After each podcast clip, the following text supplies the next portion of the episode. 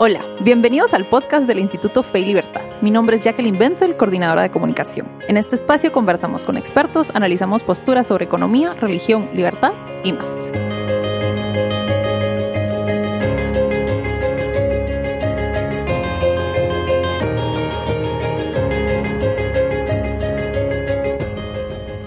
Bienvenidos a un nuevo episodio del podcast del Instituto Fe y Libertad. En este episodio, el episodio 54, me encuentro con Miguel Foronda. Miguel es profesor de filosofía y ética en la Universidad Francisco Marroquín, ha sido profesor de antropología filosófica en la Universidad del Istmo, actualmente cursa una maestría en filosofía, es ingeniero industrial y además es miembro del Instituto Fe y Libertad. Y es que desde hace unos cuantos meses comenzamos en el instituto un club de lectura que lidera Miguel. Entonces, una vez a la semana nos reunimos un pequeño grupo de amigos a platicar sobre la lectura asignada para esa semana. Em, actualmente estamos leyendo eh, El hombre eterno de Chesterton, Gilbert Keith Chesterton. Y pues eh, la idea es aprovechar este episodio, este espacio para hablar con Miguel sobre esta iniciativa y que nos, cuente un poquito, perdón, sobre eh, quién era Chesterton y de qué trata su libro. Entonces, bienvenido Miguel, ¿qué tal está? Muchas gracias, eh, Jackie, por la invitación de nuevo. Y, este tema, sobre todo, es uno de los que más me apasiona, el, club de lectura, pero no por, ser el club de lectura, sino por porque yo desde que leí a, a C.S. Lewis y su biografía, ellos ahí en la Universidad de Oxford hacían eh, o tenían un grupo que se llamaba los Inclicks Así le pusieron a su club de lectura. Eh, y que hacían más que club de, lectura era como todos leían diversas cosas. Por ser profesores universitarios se juntaban en un pub o en un bar le diríamos aquí. Realmente aquí en Guate yo he tratado de descubrir un bar de esa de, ese, de ese estilo. Este no es para hacer promoción, que conste, pero el cadejo me parece que reúne las características, pero para, para un bar. A usted pídales promos, tal, vez nos, dan patrocinio. No, no, no, no, no. Eh, yo he descubierto al cadejo eh, así como, como, como, un bar donde se puede hacer lo que, lo que me parece que ellos hacían. Lo que pasa es que parece ser que en Inglaterra cada cuadra hay un pub, entonces Sí. Aquí, aquí cuesta, cuesta encontrar, pero la idea del, club de lectura eh, a mí me surge ahí. Luego, Ana Urruela, que, es la, otra persona que estaba inquieta con eso, me había dicho desde el año pasado que si a mí no me gusta, no, no, no me gustaría tal vez hacer un club de lectura de C.S. Lewis y de porque teníamos como ciertos gustos en común. Es decir, eh, Lewis, Tolkien, Chesterton. Ahora, ¿por qué Chesterton y quién es eh, Chesterton?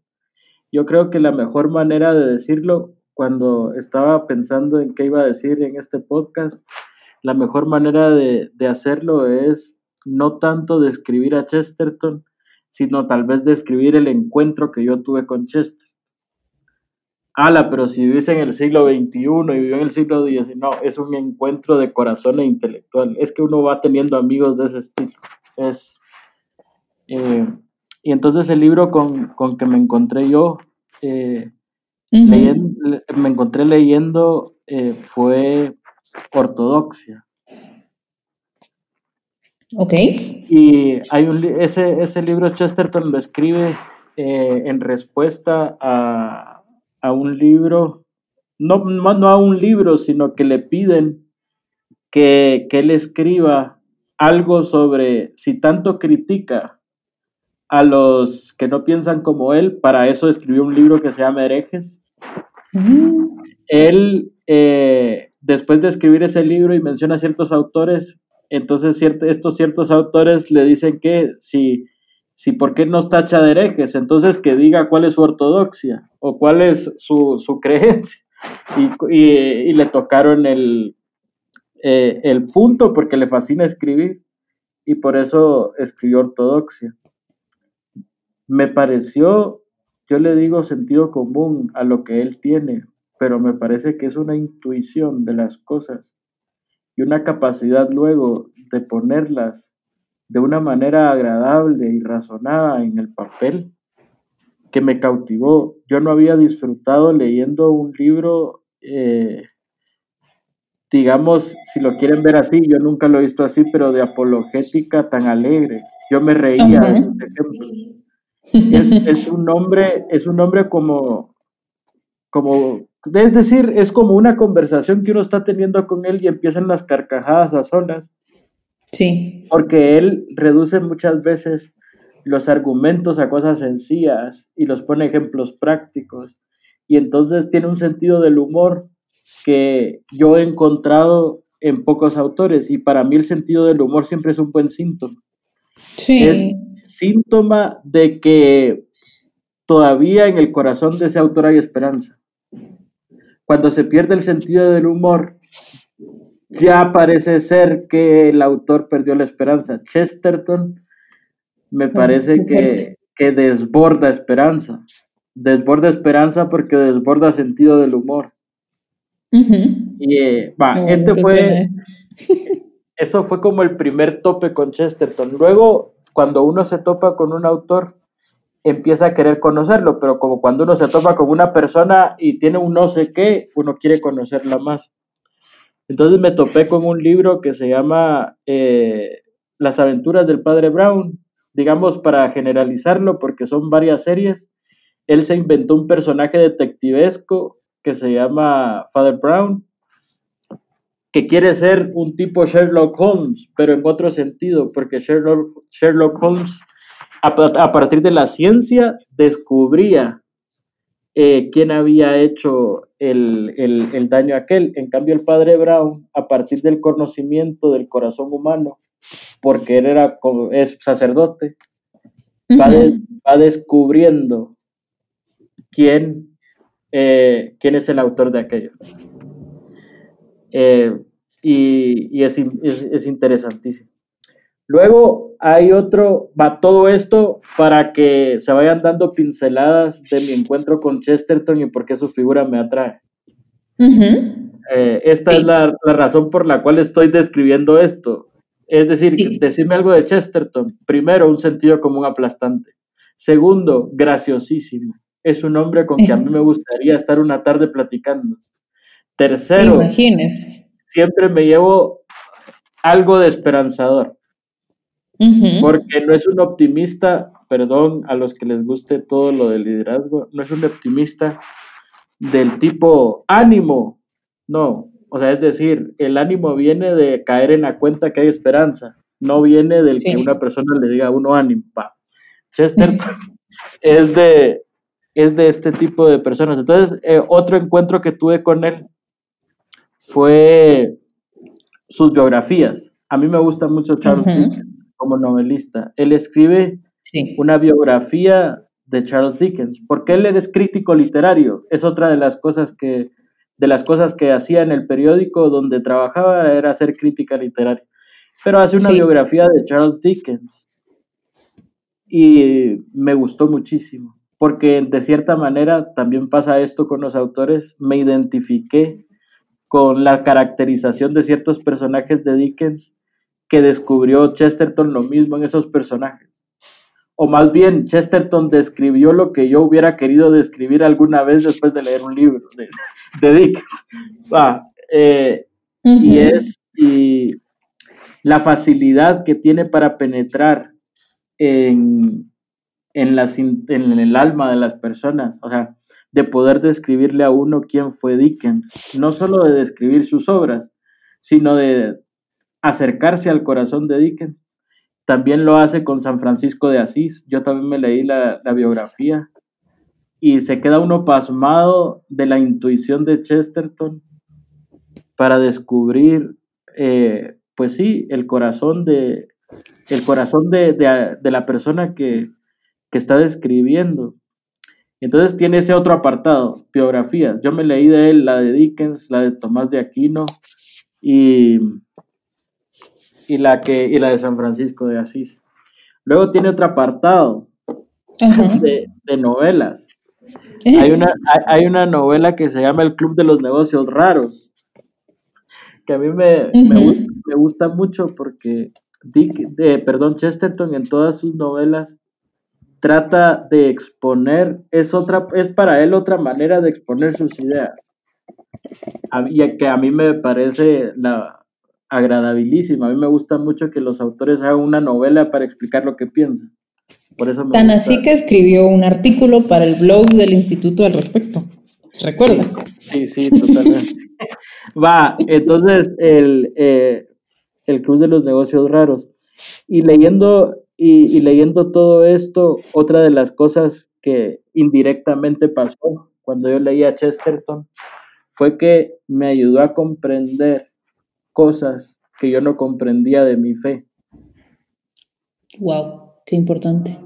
Eh, pero no lo digo como para, para decirles, ahí lean a Chesterton para convertirse, sino porque verdaderamente eh, despertó en mí el amor a la belleza.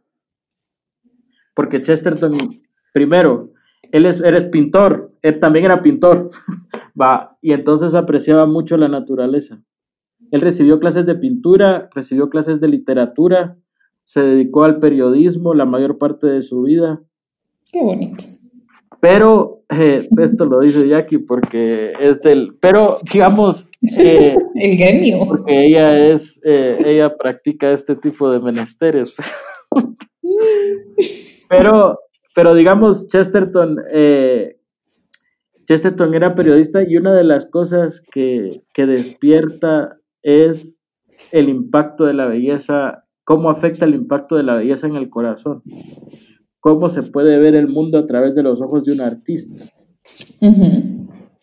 Y eso es muy valioso, porque es exactamente algo distinto a cómo lo ve la ciencia, la lógica, el impacto de la belleza tiene un no sé qué, que actualmente me pareciera a mí que es el camino por el cual pudiéramos descubrir de nuevo lo trascendente.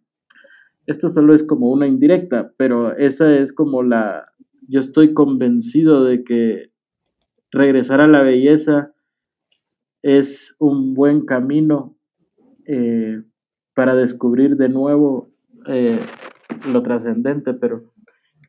Y, ¿Y quién es Chesterton? Pues Chesterton para mí es este personaje que me hace reír, que aprendo de él la lógica aplastante, que me sirvo de él también para a veces como doy clases, yo veo la manera de yo veo la manera de hacer chistes de Chesterton y muchas veces descubro cuál es lo esencial del chiste y luego yo aprendo a hacer mis chistes, es decir, digamos, Chesterton y además es un gordito feliz, entre otras cosas. Esto es No, pero no lo digo por cute, sino porque eh, actualmente no, actualmente se ve como que, digamos, es, es simpático. sí, cae bien. Es, es, un, eh, es, un, es un cae bien. Bueno, yo. Pero es, bueno, esto es un poco. Tal vez los que conozcan a Chester me van a decir qué trivial este tipo. Va, bueno, pero la, si quieres después podemos platicar de su biografía y de sus, de sus profundidades, pero me parece que lo mejor que uno puede decir de, una persona es el impacto que ha provocado en su vida. Pero bueno. Sí, por supuesto. ¿Qué es lo que lo lleva a, conocer más? Totalmente. Y en ese sentido, Miguel, ¿por qué escogió usted El Hombre Eterno? De todos los libros de Chesterton que podría haber escogido para el club de lectura, ¿por qué escogió ese? Esa razón es un, más sencilla de, lo que uno piensa, porque Luis se convence del cristianismo de nuevo cuando lee ese libro. Es decir, si es Luis leyendo ese libro, se vuelve a convencer por lo menos de el sentido común que tiene la aceptación de la existencia de Dios. Wow. Y no, sé si lo llamaría sencillo, parece muy importante. No, pero digamos, ¿por qué lo elegí? Era sencillo. Ahora, el libro es muy profundo. Ese libro también contribuyó a la conversión de un ruso que escribió el archipiélago Gulag. No sé si ustedes tienen noticia de ese libro, pero se llama Alexander Solzhenitsyn. No sé si lo pronuncié bien. Solzhenitsyn, algo así, digamos. Es que ese apellido es, un reto. Sí, ese apellido es, un reto, pero ese libro de Chesterton ha cautivado a, muchos, a muchos pensadores no, y Chesterton es un autor muy citado. Sí, pero sabe, yo, yo de, él se sacan muchas quotes. Por, decir la palabra, ¿verdad? Muchas citas, porque como el ambiente está actual como anglosajonado, entonces uno tiene que decir quotes, pero luego se sacan muchas citas, pero me parece que pocas personas dedican el tiempo para tener una visión holística porque claro, uno puede sacar sus, sus citas. Por ejemplo, a los que le gusta la política, Chesterton tiene un libro que se, que se llama Lo que está mal en el mundo, donde son ensayos puros sobre lo que él piensa de la política. Qué interesante.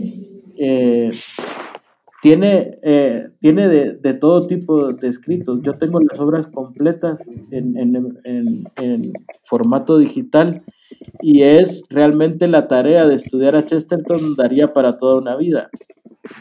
Claro, no, no va a ser mi tarea, yo elegí a otro autor, pero, pero no, con, Chesterton me, me divierto, me divierto, aprendo, y, pero la razón, volviendo a la pregunta de aquí, la razón de escoger el hombre eterno fue por eso, y además porque me causó mucha gracia desde que lo empecé a leer el hombre de las cavernas, porque a mí me ayudó mucho a, quitarme de la cabeza la idea de, que entre más cercano a la aparición del hombre, más monace, Pero esto podemos discutir otra vez si uno está de acuerdo que tenía pelos o no tenía pelos, pero ayuda mucho como a por lo menos saber qué se puede deducir y qué no de ciertas evidencias que se presentan. Y, esa es la razón. Buenísimo. Mire, y ahora que nos estamos quedando sin tiempo, porque este, este episodio sí lo sentí volando, ¿qué recursos nos recomienda usted para aquellos eh, pues, que quieran conocer más sobre Chesterton? Así para la introducción a Chesterton, ¿qué libro diría usted em, que es necesario para que la gente empiece a conocer a este autor? Qué difícil, pero la pregunta, porque de, digamos, todo lo que le dirían es, ya leíste Ortodoxia, es el libro que yo les mencioné. Pero yo para leer a Chesterton, lo que les recomendaría es leer por lo menos dos o tres historias del padre Brown. Ok, perfecto. Y luego uno ya, ¿por qué? Porque a Chesterton primero hay que hay que aprenderle a leer no porque seamos cletos y algunos adelantados, porque no es masonería esto, sino porque él hace mucho uso de la paradoja para su argumentación. Para irse, eh, yo recomiendo el padre Aaron para irse con naturalizando con la paradoja. A eso me refiero para aprender con el padre Brown, para que cuando agarramos un libro serio de él, sepamos que utiliza esa técnica como una manera de argumentación o una manera de, sentido común o una manera de ridiculizar un argumento de otra persona. Es, en ese sentido es yo recomiendo ese, pero realmente, si, me, si soy sincero, pues uno puede empezar con el tema que se le dé la gana. Es como cuando uno conoce a una persona. Le puede preguntar qué le gusta, o le puede preguntar si, si van al partido de fútbol, o le puede preguntar si qué lee. Ah, pero ah, el, si es la temática, pueden elegir dentro de novelas. Una novela, eh, bueno, esto del Club de los Negocios Raros, también está El hombre que fue jueves. Si es biografías, bueno, a mí me, la, la, de Dickens me gusta mucho. Y también él escribe una autobiografía. Lo que pasa es que la autobiografía está escrita, está escrita con llena, está llena de metáforas. Y entonces no les digo que empiecen por esa primero, porque luego se complica un poco, pero Por supuesto. Pues es un autor profundo. Sí, pero a veces puede pasar que por el chiste uno le quite que se ríe tanto y entonces a veces, yo lo digo en serio, no lo digo, o sea, yo, yo a veces hago el esfuerzo de decir, bueno, no me voy a reír para ver si no es una risa forzada. Y en eso me encuentro riendo, o sea, me, encuentro riendo otra vez y, y alegre, pues, pero... Por supuesto. Pero yo recomiendo recomiendo, realmente no les recomendé nada, pues es lo, Pues sí nos dijo, sí nos dijo, nos dijo en novelas, eh, biografías, em, me quedo con el Club de los Negocios Raros. Y luego... Por ahí voy a empezar yo. Y pues si quieren saber un poquito más sobre el libro, también pueden leer su artículo en el blog del Instituto Fe y Libertad. Sí, pueden pueden leerlo. Yo no sé si logro transmitir en esencia lo del libro, pero me sirvió por lo menos para plantearme que la providencia existe. El Club de los Negocios Raros me abrió los ojos de una manera tal. Pero bueno. Excelente. Bueno, muchísimas gracias Miguel por acompañarnos en otro episodio. Siempre es un gusto hablar con usted. Igual, el, el, el, último gusto de hablar con usted, Jackie, he de decir, ¿verdad? Qué exagerado. Pues, pues, sí, porque ya no va a estar. Bueno, no lo hemos, no sé si lo hemos dicho o no lo hemos dicho. Siempre voy a estar, no se preocupe, siempre. Aquí me ah, Va. De acuerdo. Mm. Perfecto. Bueno, Miguel, muchísimas gracias. Y a nuestra audiencia, Muchísimas gracias por acompañarnos ustedes en un episodio más. Eh, para todos aquellos interesados en todos los libros y, el artículo de Miguel sobre los que discutimos hoy, pues pueden visitar nuestro sitio web en www.feilibertad.org o nuestras redes sociales. Estamos en Facebook, Twitter, LinkedIn, Instagram y tenemos nuestro canal de YouTube también. Muchísimas gracias por acompañarnos. Hasta la próxima.